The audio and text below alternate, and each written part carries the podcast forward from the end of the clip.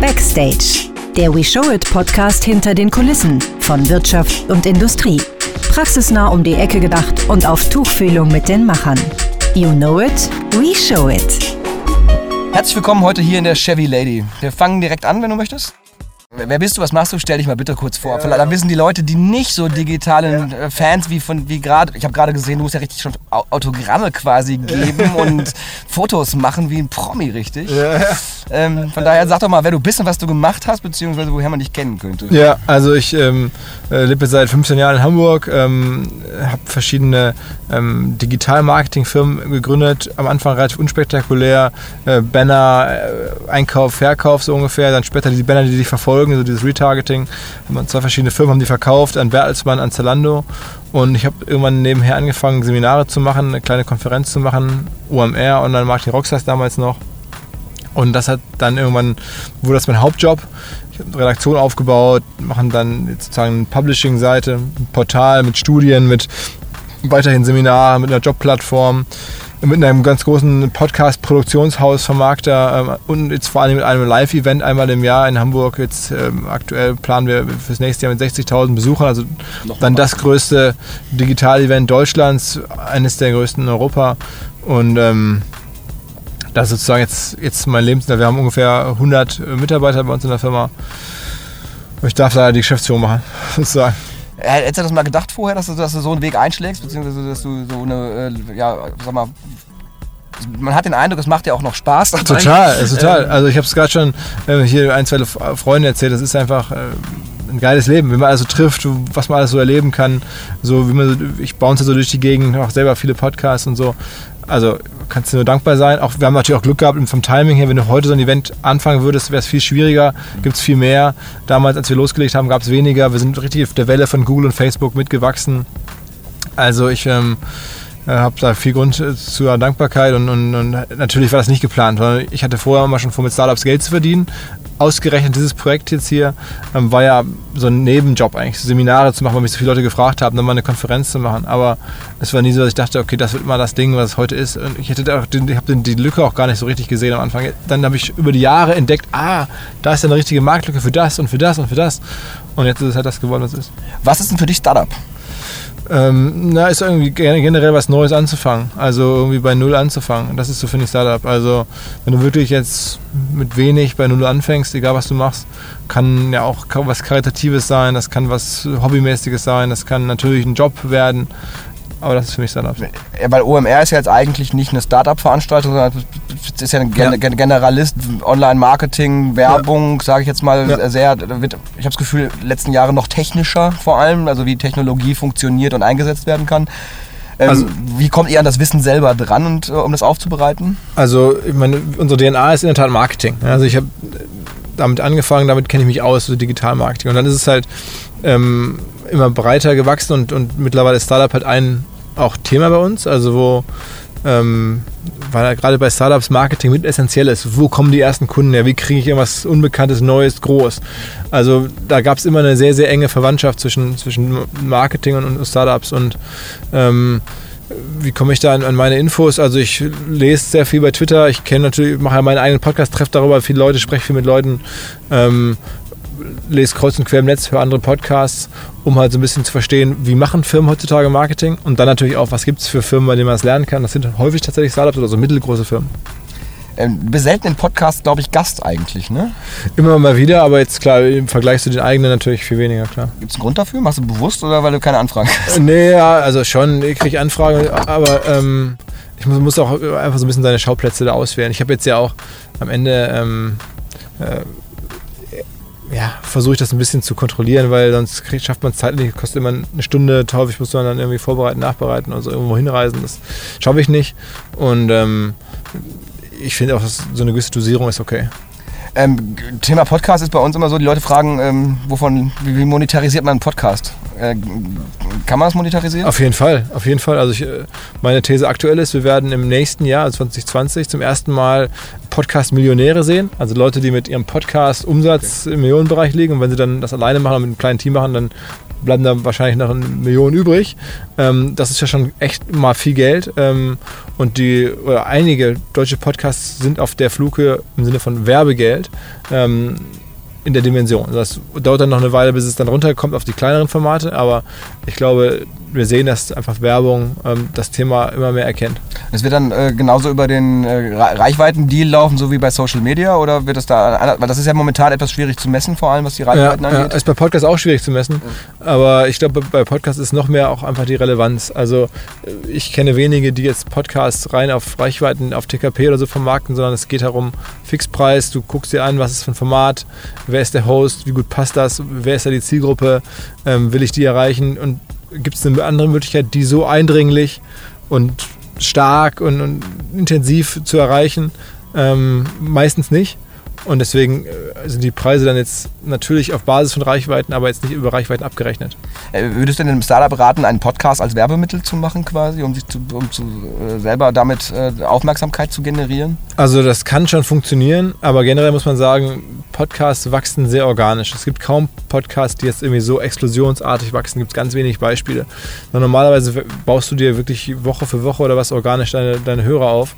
Ähm, und als Startup ist ja die Frage, ob du die Zeit hast, ne? das, ja. das abzuwarten. Also ich glaube, wenn du jetzt wirklich schnell wachsen willst, schnell die ersten Kunden haben willst, gibt es Kanäle, wo du auch kostenpflichtig werben kannst, zum Teil, wo du das effizienter hinbekommst und noch, noch schneller vor allen Dingen. Ähm, aber einen Podcast zu machen, ich meine, der Aufwand ist so klein, wenn man da ein gutes Thema hat, da auch ein gewisses Talent für hat, why not, ne? Also haben, deswegen haben wir einfach mal, erstmal ein Auto. Ja, ja, ja. Das ist schon mal ein, erstes, äh, ist schon mal ein erster Schritt. So. Und ein Mikrofon. Ja, ja. Also, ja, den gibt es ja jetzt seit einem Jahr, den Podcast. Der ist halt so aus, der, aus dem Bedarf entstanden, dass wir halt interessante Menschen getroffen haben. Irgendwie die ersten, das erste Jahr von Leuten, also Projekte, Zusammenarbeit, unsere Veranstaltungen. Und da, da haben wir beschlossen, okay, äh, Video ist halt jedes Mal viel zu aufwendig, dass du halt jedes Mal den Schnitt dabei hast. Und eigentlich guckt sich keine alte Männer beim Unterhalten an. Und das ist halt in unserer digitalen Wirtschaft häufig noch so, dass man eben darauf zurückgreifen muss. Ähm, aber wie würdest du denn einer Firma äh, jetzt empfehlen, vor, vorzugehen, quasi, um sich Podcast als Marketing-Tool äh, zu, nutzen zu machen? Also was das Grundsetting, was muss man an, an Skillset haben, äh, wenn man nicht so der Techniker ist, an das, was Werbeschaltung und Werbeschaltung, also das Ganz wenig. Also Werbeschaltung ist ja, also wenn du überhaupt Werbung in deinem Podcast drin haben willst, äh, dann ja, ich meine, um ihn zu bewerben, dass er die Reichweite ach, bekommt, ach, die Aufmerksamkeit so, ja, gut, das, das, ist natürlich wieder ein bisschen schwieriger, weil es gibt halt im Podcast-Bereich eine Situation, wo du ähm, so ein Discovery-Problem eigentlich hast. Es gibt viele gute Podcasts, die findet aber keiner, weil es gibt keinen Podcast-Feed, es gibt keine Podcast-Suchmaschine. Also da haben die Inhalte echt Probleme gefunden zu werden. Und das war halt bei anderen, bei Webseiten oder so ganz anders. Ähm, deswegen, also was eigentlich ist es so, dass man sagt, Podcasts klappen dann gut, wenn man in anderen Podcasts wirbt, in anderen Podcasts zu Gast ist. Ähm, weil das dann sozusagen innerhalb des Mediums sozusagen einen Werbeeffekt häufig hat. Aber ähm, klar, man kann es natürlich bei Facebook ein bisschen pushen, man kann es ein bisschen bei Instagram pushen, aber ähm, ich glaube, du brauchst wirklich die, die redaktionellen Hinweise, irgendwelche Referrals, sowas. Ähm, was ist bei euch so das nächste, was jetzt ansteht? Also du hast gerade schon ein bisschen angeteasert, dass es halt auf 2020 jetzt... Äh Festival ist auf jeden Fall ein großes Thema. Klar, das ist über die Hälfte unseres Umsatzes. Ähm, und dann haben wir... Äh, jetzt so ein bisschen fürs, für die nächsten Monate den Plan, im Education-Bereich mehr zu machen. Also man kennt uns jetzt ja so nach vorne raus stark im Podcast-Bereich, weil das ist auch sehr sichtbar. Ne? Ähm, das Event ist auch sehr sichtbar, aber so Education, Trainings, ähm, äh, E-Learning, das ist halt dann ein bisschen spitzer vom Produkt her, das kriegt nicht jeder mit, aber da machen wir schon auch ein bisschen was und da wollen wir noch mehr tun. Bist du herzlich eingeladen, wir machen Gamification Day nächstes Jahr zum Thema E-Learning und äh, Bildung. Ah, okay. Hatten halt dieses Jahr Education und äh, HR, also Onboarding und äh, Personalführung sehr mhm. stark und IT-Security, wie man äh, über Gamification Serious Games. Mhm. Äh, und wir sind halt von ganz vielen Leuten angesprochen worden, VR und VR. Ähm, da wäre jetzt würde ich auch sowieso jetzt hinwollen mal. Was glaubst du, wie der Werbemarkt in dieser Welt funktionieren wird? Weil da, da kriegst du ein neues Medium dazu. Also ich persönlich muss gestehen, finde dass zwischendurch tatsächlich mal ein Ausgleich, äh, einen Screen in der Brille mhm. zu nutzen, auf dem Sofa zu liegen und äh, mir dann mal äh, so ein bisschen rumzusurfen oder mal das eine oder andere Achterbahnfahrt zu machen, um mal abzuschalten. Äh, aber tatsächlich so den Real Case, wo ich es im Alltag irgendwie einsetze, sehe seh ich auch noch nicht so richtig dabei. Ich weiß, könnte mir das vorstellen, aber gerade im Bereich Bildung, wo du halt in so einer virtuellen Welt Leuten was erklären kannst, finde ich halt sehr spannend spannend. Aber ähm, da gibt es extrem viele Beispiele, die, die bei uns ankamen, die halt aus diesem Bildung, äh, Education, Schulung, ähm, Sicherheitsmaßnahmen präsentieren und sowas, die kamen halt alle äh, rund um den Gamification Day aus der We-Arbeit. Ähm, wird es da, weil es kein Advertising, ist der Advertising schwierig oder ist der, weil der Content aufproduzieren so hochwertig ist oder aufwendig ist? Was glaubst ich, ich, Also ich kenne mich da zu wenig mit aus, ich kenne die Reichweite noch nicht so genau. Also ja. bei, bei sagen wir Werbung ist ja schon auch am Ende, muss ja erstmal Reichweite drauf haben. Also wie viele Leute dann da jetzt erreicht werden könnten, kein Gefühl, aber mein wird noch nicht so groß sein. Ähm, dann klar, so eine neue Werbeform zu evangelisieren, an die Agenturen ranzutragen. Es geht im Podcast-Bereich vergleichsweise leichter, weil man halt äh, wirklich auch aufwandsarm was testen kann. So ein Creative zu produzieren kostet kein Geld und so. Ähm, das könnte jetzt im VR-Bereich anders sein. Also ich bin aber generell bei diesem Thema auch noch ein bisschen skeptischer, was die Durchdringung anbelangt. Also es gibt natürlich sozusagen Spezial-Use-Cases, auch du bist natürlich jetzt eine, so eine First-Mover-Zielgruppe, die man damit dann gut abholen kann. Aber so in der Masse ähm, kenne ich jetzt kaum Applikationen, wo man sagt, okay, klar, das, ziehe ich mir jetzt, das ziehen sich jetzt tausende von Leuten rein über VR oder sowas. Was für Bildungsthemen werdet ihr behandeln? Also wir kommen immer von, von Digitalmarketing okay. erstmal so, wie lerne ich, wie, wie geht was, wie geht Instagram, wie geht Werbung bei Pinterest und so weiter und so weiter. Ähm, dann mal gucken, dass wir vielleicht, wenn das gut läuft, wenn wir dann einen, äh, so, eine, so, eine, Mechanik gefunden haben, das, das, zu verkaufen, zu monetarisieren, auch sauber zu strukturieren, dass, das, dass die Produkte erfolgreich sind, dass man dann auch mal ein paar Themen über, über Digitalmarketing hinaus nimmt. Aber noch sind wir da nicht. Offline first heißt für dich? Äh, immer mal wieder ein bisschen auch sozusagen Erdung im rechten Leben. Äh, total wichtig. Vor allen Dingen äh, Blick auf meine Kinder äh, ist offline ganz wichtig. Ähm, ja, aber offline first. Gibt auch Geschäftsmodelle, wo ich glaube, dass offline besser funktioniert. Also ich hatte selber eine Präsentation irgendwie vorbereitet, mache einmal im Jahr so eine ganz große und da sieht man, dass bestimmte auch Startups in den letzten Monaten über Offline-Aktivitäten viel stärker gewachsen sind als über Online-Aktivitäten. Das ist schon krass. Mhm. Ähm, also, aber nimmst du dir Zeit für Offline sein? Also du sagst, ich, bin jetzt mal zwei Tage, drei Tage raus, liebe Leute. Ja, das ist schlimm. Das mache ich nicht, leider. Okay. Also so müsste ich mal machen. Denke ich auch manchmal, dass es das mal ganz gut wäre. Ähm, äh, ja, wirklich. Machen ja auch viele. Ja. Ähm, ich habe immer auch das Gefühl, ich mache das in so einem Maße, dass es mich jetzt nicht wirklich stresst oder ich jetzt nicht das Gefühl habe, boah, Philipp, du bist jetzt irgendwie kurz vor Nahtod, ähm, sondern ich ja, bin schon viel am Handy, ehrlicherweise, weil ich auch da meine Nachrichten lese, weil ich Spaß habe, auch privat mit Leuten zu chatten oder sowas.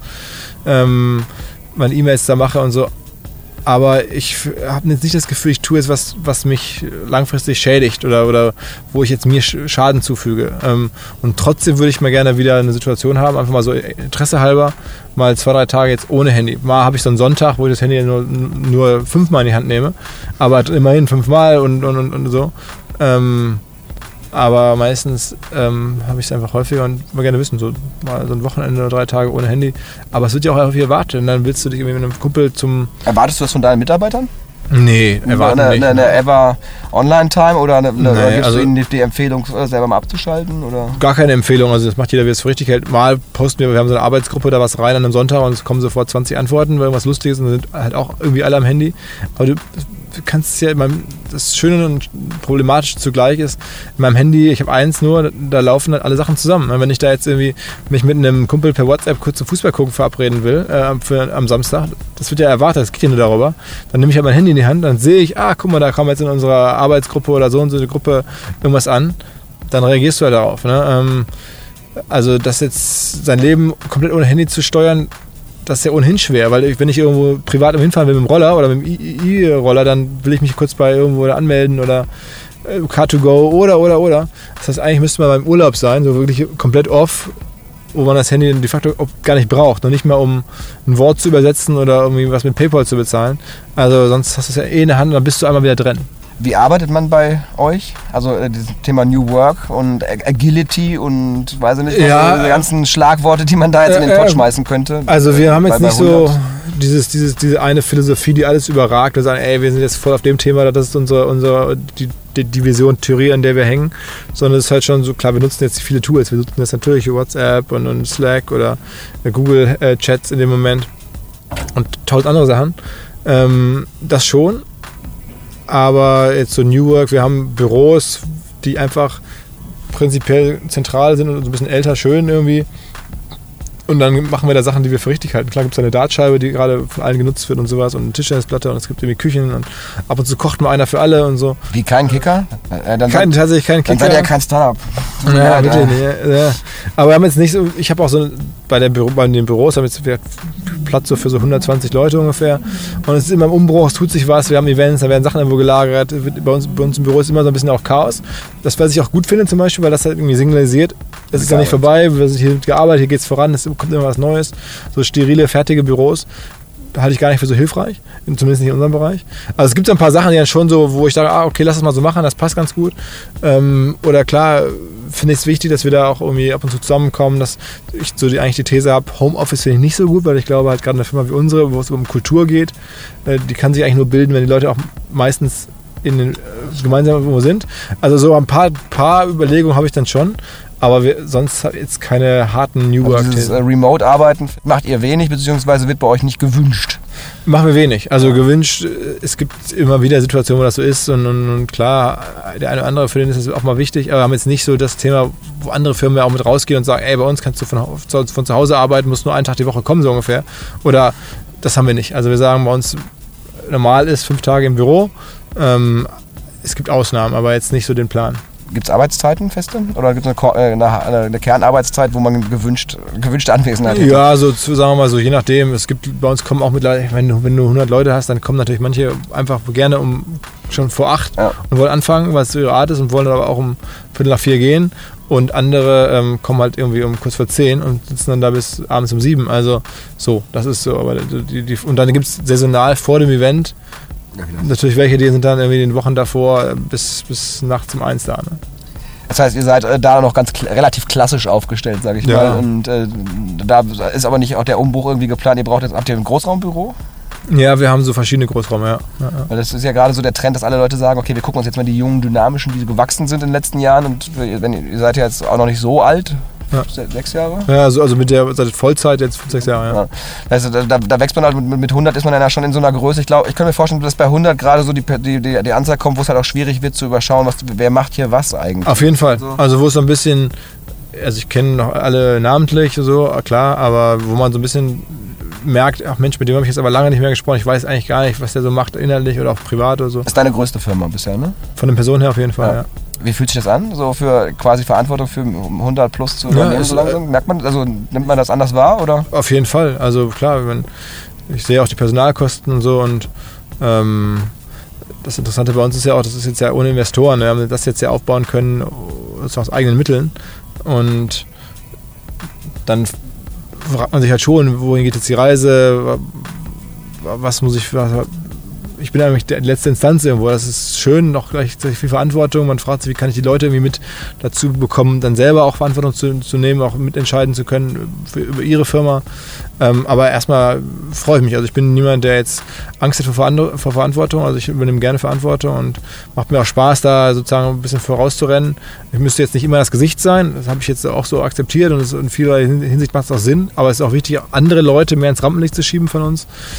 Aber so, also grundsätzlich bin ich da gerne so der, der, der Vorausläufer. Ist okay. Du warst, warst du vorher, glaube ich, nicht so. Du warst eher der Hintergrundtyp, ne? Vorher wir einfach andere Firmen, Ja. B2B-Firmen, Okay. die jetzt gar nicht vom Geschäftsmodell her so erfordert haben. Da habe ich auch so ein bisschen natürlich dem ganzen Gesicht gegeben, aber es hat halt viel, viel weniger Leute interessiert und auf kleinerer, auf kleinerer Flamme, so halt B2B. Ne? Unterstützt ihr, äh, beziehungsweise beteiligst du dich selber oder als Firma äh, bei Startups auch? Oder macht ihr, Habe ich eine? Weile gemacht. Ähm, so nach den ersten zwei Firmenverkäufen habe ich gedacht, jetzt mache ich das auch und so und habe da so viel Pech gehabt und Scheiß erlebt und Geld verloren am Ende auch, wo ich so dachte, okay, komm, äh, entweder macht man es richtig und dann wirklich wahrscheinlich Vollzeit und mit richtig vielen äh, Beteiligungen und so oder halt gar nicht und jetzt mache ich im Moment gar nicht. Was ist so der nächste heiße Scheiß bei Startup? Was glaubst du da? Wo du, sagst, dass, da wird sich jetzt so einiges tun. Äh, 2020 ist halt so ein bisschen Abrechnung für viele Sachen. Ja, geht ihr da auch drauf ein? Oder ähm, macht, macht ihr eine Abrechnung? Weil Nee, ihr seid ja in einigen Sachen schon ein bisschen provokativ auch mal. Ja, ja, ja, aber nee, jetzt keine harte Abrechnung. Überhaupt nicht geplant. Also ich ähm, ja, bin jetzt nicht, meistens nicht so geflasht von so Zahlen, so künstlichen Eingriffen, jetzt irgendwie irgendwer wird 30, wird 40, wird 50. äh, runde Jahreszahlen, klar guckt man sich an, ist immer ein schöner Aufhänger für irgendwas, aber jetzt so richtig, dass man sagt, okay, jetzt muss ich mal reflektieren. Das versuche ich so ongoing zu machen und auch abseits von anderen. Ja, wir hatten letztes Jahr auf dem OMR, glaube ich, das Thema Voice, ne? Dass, Ja, das, dass, dass, auch, dass, dass das Smartphone äh, weiter we- immer weniger wird, äh, dass es ein Folgemedium geben wird, mit dem man kommuniziert. Ja, also das, das auf jeden Fall ist, ist ja weiter ein Thema. Ne? Also viele Sachen, Was passiert als nächstes, wenn, es, wenn das Handy weg ist?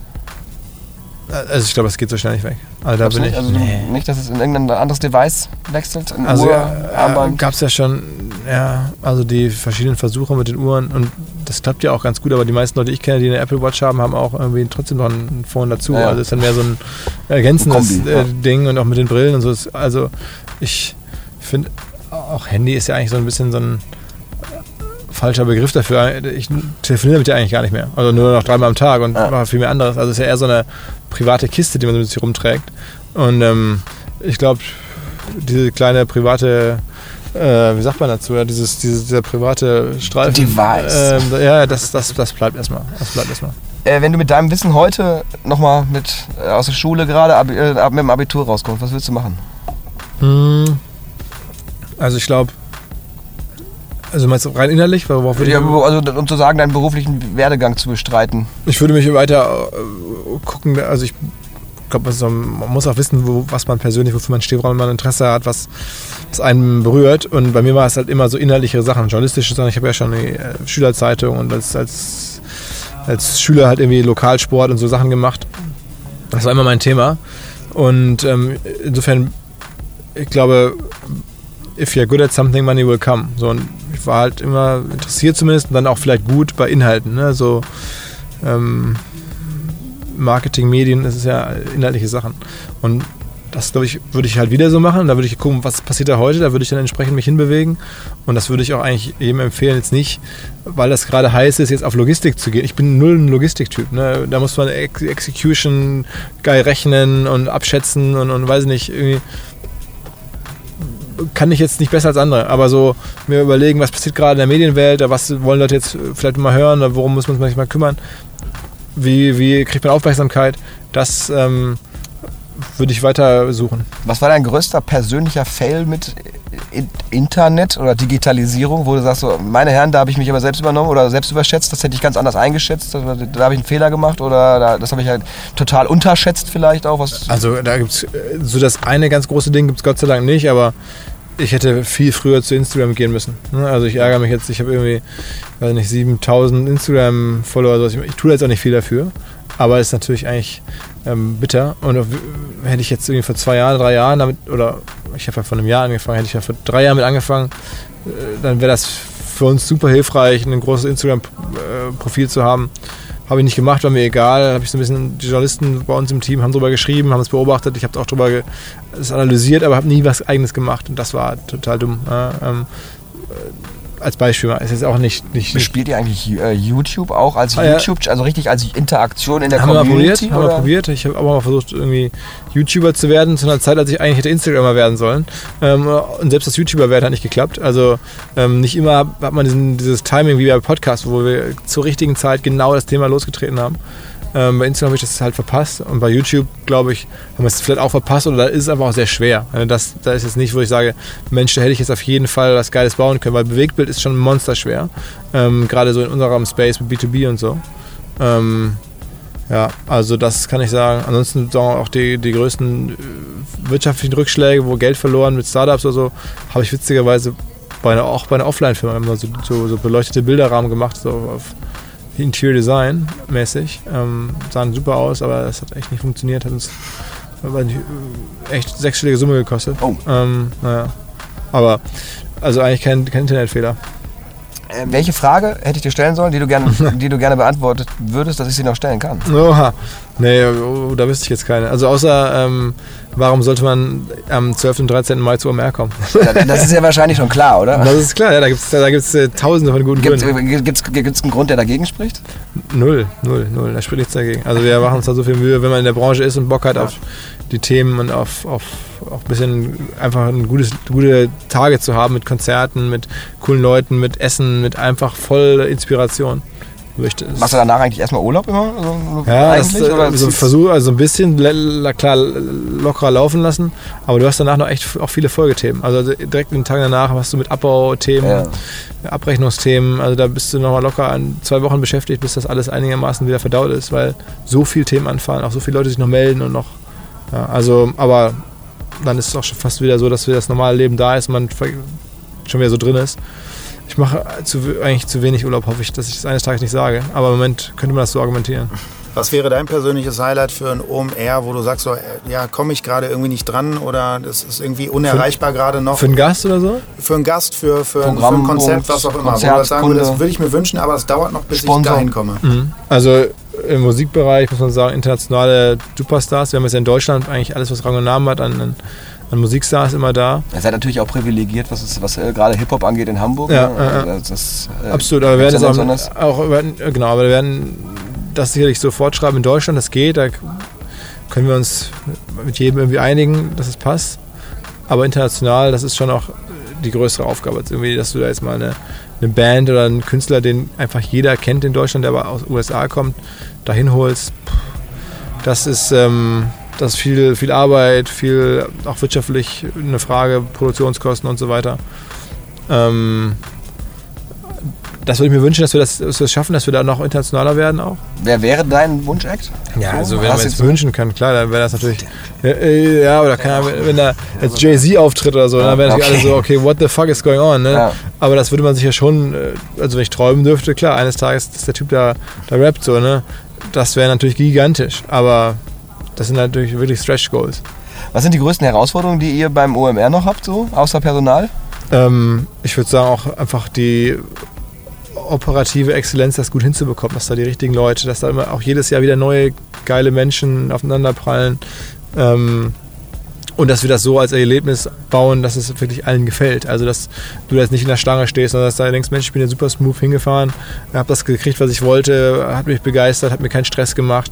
Ähm, ich bin jetzt nicht groß nass geworden oder abgezogen worden oder das ist einfach ja auf dem Niveau nicht so einfach, weil häufig äh, das Problem ist, wenn da jetzt irgendwie tausende von Menschen irgendwo einchecken oder eine Jacke abgeben wollen also, oder whatever, in ein Hotel suchen zu vernünftigen Preisen, das, da fängt es schon an, dass die Hotels ähm, hier da teurer werden.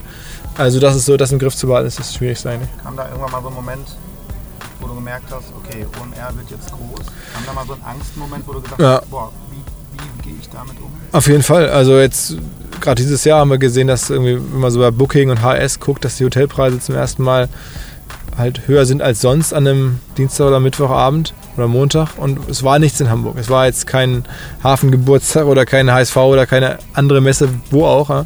Ähm, es war eigentlich jetzt so, von den größeren Dingen in der Stadt war halt nur OMR. Und du siehst halt, fuck, ey, die Hotelpreise gehen hoch und unsere Besucher müssen mehr Geld bezahlen, als es mir lieb ist. Wir haben ja schon eigentlich sehr günstige Ticketpreise und alles, ähm, weil wir halt Leute entlasten wollen, weil wir wollen, dass alle dabei sein können.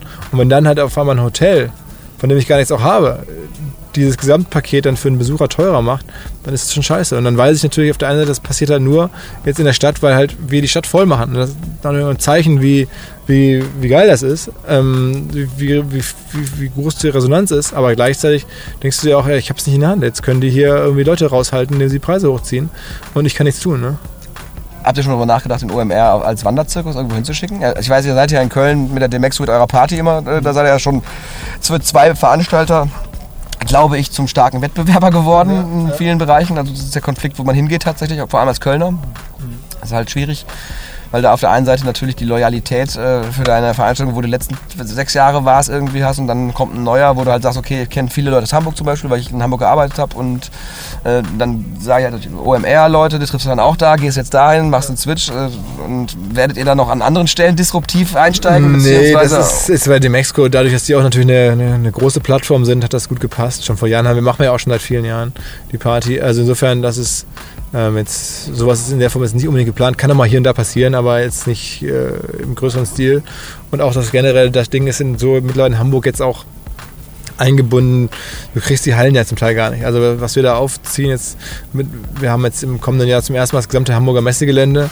Ähm, wenn ich jetzt irgendwo anrufe und sage, hallo, ich würde gerne ein Event machen, ich brauche übrigens das ganze Messegelände für ein paar Tage, dann sagen die meisten ja, okay, dann wer sind sie? Und dann sind sie noch ganz dicht und melden sich mal an fürs Jahr 2027, ähm, weil einfach die Eintrittsbarriere in unseren Bereich ist äh, einfach die, die Lokation. Also du kannst in Hamburg nur in der Messe machen. Du kannst in Deutschland wahrscheinlich OMR überhaupt realistisch, in der Form, wie wir es machen, auf dem Berliner Messegelände und auf dem vielleicht nach Frankfurter Messegelände, weil es auch von den Städten her zentral ist und, und, und, irgendwie größer und so, das passt. Aber da sind natürlich auch andere Messen und ta- tausend Sachen. Aber CeBIT hat ja Platz geräumt. Genau, genau. Nach Hannover können wir es auch, aber jetzt OMR nach Hannover bringen, ist auch nicht so richtig das, das Passende. Vor allem nicht Ähm, aus Hamburg. Genau, genau. Also das heißt, aber du, weißt du, früher, als wir noch kleiner in irgendeinem Musikschuppen waren, da gibt es natürlich tausend Musikschuppen, aber wenn du jetzt ein Messegelände brauchst, da bist du eingeschränkt. Ne? Und Was hat den äh, Erfolg von OMR ausgemacht für dich? Was glaubst du, was da der knackende Punkt war, außer der richtige Moment von Ja. Aufmerksamkeit durch Podcast und Thematik, sondern äh, auch der richtige Moment, dass wir angefangen haben, als Google und Facebook natürlich super klein waren. Und das waren ja so ja, normale Firmen. Jetzt sind es die wertvollsten, wichtigsten Firmen der Welt. Äh, Und diese Reise haben wir ja sozusagen, oder diese Welle sind wir ja mitgesurft. Und das war natürlich mega für uns. Da konnten wir auch nicht viel dafür. Und wir haben es dann aber, glaube ich, gut gemacht und hatten dann halt nochmal diesen Ansatz, halt so eine Medienmarke zu bauen. Wir sehen uns ja selber als Medienanbieter und nicht so sehr als, als Eventanbieter. Sondern wenn du zu uns kommst, klar, ist ein Event, aber du kennst ja den Podcast, du kennst uns über Jahre von den Artikeln, von tausend anderen Sachen. Also du, du hast halt eine ganz andere Berührung mit uns, als wenn du einmal in deinem Leben zu einer Messe gehst oder einmal im Jahr zu irgendeiner Messe gehst und dann ist sie wieder weg. Und ich glaube, dieses, diese Idee gehabt zu haben, sagen wir sind eine Medienmarke, das war, glaube ich, ganz gut. die letzten zwei Fragen. Ähm, welche Trends sollten Startups, um Aufmerksamkeit zu bekommen, aus, von einem Marketing-Experten empfohlen, quasi jetzt äh, sich mal ein bisschen genauer angucken? Also weil ich glaube, das Online-Marketing und Targetieren und weiß nicht, was da reden alle momentan drüber, aber es muss ja noch irgendwelche anderen Sachen geben, außer äh, Growth. Oh nee, ich habe noch eine Frage vorher. Was ist Growth Hacking? Growth Hacking ist, glaube ich, so der Begriff, den habe ich mir nicht ausgedacht, aber ich glaube, den gibt es ja so in der Branche, wie man schnell äh, Reichweite, Kunden gewinnt, ähm, also Wachstum und wie man das irgendwelche äh, Tricks und Kniffe beschleunigen kann. Okay. Weil vorhin kamen Leute die haben, und haben uns genau diese Frage gestellt und äh, das halt teilweise auch auf andere Bereiche übertragen wollen als auf Marketing. Deswegen. Ich würde sagen, das ist schon im Kern ein Marketing-Thema. Okay, also ähm, die drei, drei, drei Tipps, Tre- Trendthemen irgendwie, wo du sagst, äh, Leute, haltet das im Auge. Hm. Als Gründer, um jetzt hier auch den, den, den Anlass auch äh, hinten so ein bisschen so abzubinden. Also ich würde mal sagen, so ein paar Hygienefaktoren, wenn du irgendwie jemand auf deine Website loggst, stellt sicher, dass da irgendwelche Retargeting-Kampagnen aktiv sind. Das heißt, ne, dass dann, wenn der einmal kommt, dass du das Cookie gesetzt hast, dass du ihn wieder erreichen kannst. Das ist einfach total dumm, jemanden für viel Geld und mit viel Mühe zu gewinnen und ihn dann, dann ohne mit Retargeting ist ja extrem günstig, äh, ihn zu markieren, wieder gehen zu lassen. Also das, so, äh, das fällt mir immer wieder auf.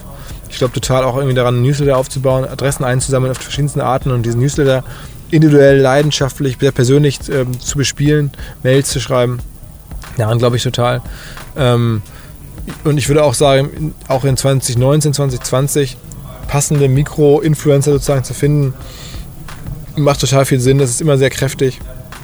Du kriegst ja über fast nichts anderes mehr irgendwie Reichweiten-Differenzierung. Also du kannst natürlich bei Google hingehen, aber das kann jeder. Und bei den Influencern kann auch jeder hingehen, aber da ein bisschen tiefer zu recherchieren, dich ein bisschen mehr zu bemühen, Deals zu bekommen mit Influencern, die andere nicht bekommen. Da kann man sich viel einfacher differenzieren als bei Google, weil da kannst du nur ins Interface rangehen und das machen, was da alle machen, nämlich Worte eingeben und, und, Geburtspreise eintragen. Ähm, das kannst du bei Influencern, hast du viel mehr Möglichkeit, ähm, was Eigenes zu machen und Leute zu entdecken und Ideen zu produzieren. Ähm, deswegen halte ich das für einen wichtigen Kanal nach wie vor. Ähm, also, äh, letzte vielleicht noch. Sind schon drei? Das waren drei, aber nehmen wir noch ein viertes noch. Komm. Nehmen wir dazu, also was ich jetzt auch sehe, das ist glaube ich auch so eine der Kerntaktiken des Growth Hacking hatten wir ja gerade, ist halt dieses Referral Marketing. Also wenn du einen Kunden hast, auch da mach mehr draus. Ne? Wenn du einen Besucher hast, mach mehr draus, gib ihm, nutze ihm im Retargeting, sprich ihn wieder an. Und wenn du einen Kunden hast, ähm, mach ein Referral, wo du sagst, hey, wenn es dir gefallen hat und du jetzt irgendwem uns weiterempfehlen würdest, kriegst du noch einen nachträglichen Discount oder sowas. Das sind, ist wirklich das effizienteste im Growth Hacking, was überhaupt geht. Referrals, Referrals, Referrals, also einfach Leute, die dein Produkt gekauft haben, zu Multiplikatoren zu machen. Das ist, das ist echt, das lassen auch viele noch nach wie. Dann hatte ich vorhin noch einen Podcast mit einem äh, Start-up, die äh, aus Dortmund kommen und sehr erfolgreich Sportartikel verkaufen. Die haben äh, gesagt, äh, der, der, der Philipp, der hat uns äh, irgendwo erwähnt und empfohlen. Seitdem war es richtig gut. Ja? Deswegen kannst du jetzt, wenn du jetzt zwei Startups zum Abschluss noch empfehlen müsstest, wo du sagst, Leute, guckt euch die mal an, die machen einen geilen Job, die finde ich spannend. Wenn du diese Werbung jetzt verschenken musst. Also ich, ich finde in Hamburg eine Firma gerade ganz interessant, die machen so ähm, äh, Marktforschung, also in Echtzeit. Die Firma heißt Apinio. Ähm, da ist es halt so, du hast irgendeine Frage, was würden, wie, wie würden das mehrere tausend Menschen finden, ähm, also repräsentativ. Und dann äh, sitzt du in einem Meeting, gibst diese Frage in die App ein und dann haben die da so viele User, die dann halt sofort abstimmen und dann kannst du noch im Meeting sagen, ja übrigens, ich habe mal geguckt, das würden die Menschen dazu sagen. Und das finde ich so einen geilen Use Case, irgendwie, was die da machen, das haben viele nicht gecheckt. Ich halte das für, fürs Business, auch für so Termine mit Kunden, mit Konzernen, wo man so Entscheidungen treffen muss, total Das ist ein cool. bisschen wie Ask the Internet, ne? Ja, ja, so. Ähm, also das, das finde ich schon ganz gut. Ähm, das eins, was gibt es denn noch so, was mir aufgefallen ist? Ein anderer Kumpel von mir, der hat früher diese Uhren gemacht, ähm, äh, Captain und Sun. Äh, der macht jetzt eine neue, also weißt du, diese etwas klassischen Uhren, Ja. jetzt der war ja mega hip. Ähm, hat das gut gemacht und jetzt macht er halt so eine neue Klamottenfirma, äh, Charles heißt die, und die arbeitet im Wesentlichen über einen Messenger. Also da gibt es einen Messenger, so eine App. Habe ich mir jetzt mal ein paar Klamotten bestellt. Fand ich irgendwie ganz cool. Wird nicht ganz so einfach, glaube ich, wie Captain und Sun, aber kann man sich mal angucken, ist was ganz Neues, eine ganz neue Art von E-Commerce. Und die aller, allerletzte Frage ist, bevor du dich ins Gästebuch einträgst, ist, äh, du darfst dir für unsere Playlist äh, On Tour Rocks einen Song, äh, der da drauf soll. Da müsste, er, die einzige Bedingung, die er erfüllen muss, er muss bei Spotify verfügbar sein. Ähm, Darfst auch noch einen Moment drüber nachdenken, wenn du möchtest. also das, das All-Time OMR-Lied ist ja Türlich Türlich ne, von, von Bo. Ähm, Dann äh, setzen wir das auf jeden Fall gleich schon mal drauf, ja, stimmt. und ich glaube, das muss da drauf. Du darfst ja noch ein zweites aussuchen. Ein zweites. Also was Aktuelleres. Ähm, also wir, haben wir 80er, sind ja mit- wir, haben, wir haben mit 80er, 90er Jahre mit, mit Stricky und Run DMC und sowas haben wir angefangen. Na, Äh, wir wollten ja eigentlich Chevy Chevy Lady haben, aber äh, das wäre halt ganz geil gewesen. Aber du kannst dir vorstellen, was das an Kosten mit sich bringen würde. Beziehungsweise wie, wie leicht Dieter Bohlen in einen Podcast kommt. ja, ja. Ähm, wie, wie heißt denn das Lied? Also Dann kannst du es auch im Nachgang. Sonst. alles klar, dann schicke ich. Äh, wobei, ich, es gibt zu viel. Ich, ich schicke was Ja, zu. das soll, soll eins sein, wo du auch sagst, das Äh, äh, genau, genau, das, ja, genau. das, genau, genau. ja, ansonsten hoffe ich, hast du dich wohlgefühlt. Absolut. Äh, vielen Dank für die Zeit. Äh, bis bald nochmal und ähm, jetzt Danke dir. hier eintragen. Fotos kriegst du zugeschickt. Alles klar, ciao, ciao. Backstage, der We Show It Podcast hinter den Kulissen von Wirtschaft und Industrie. Praxisnah um die Ecke gedacht und auf Tuchfühlung mit den Machern. You know it, we show it.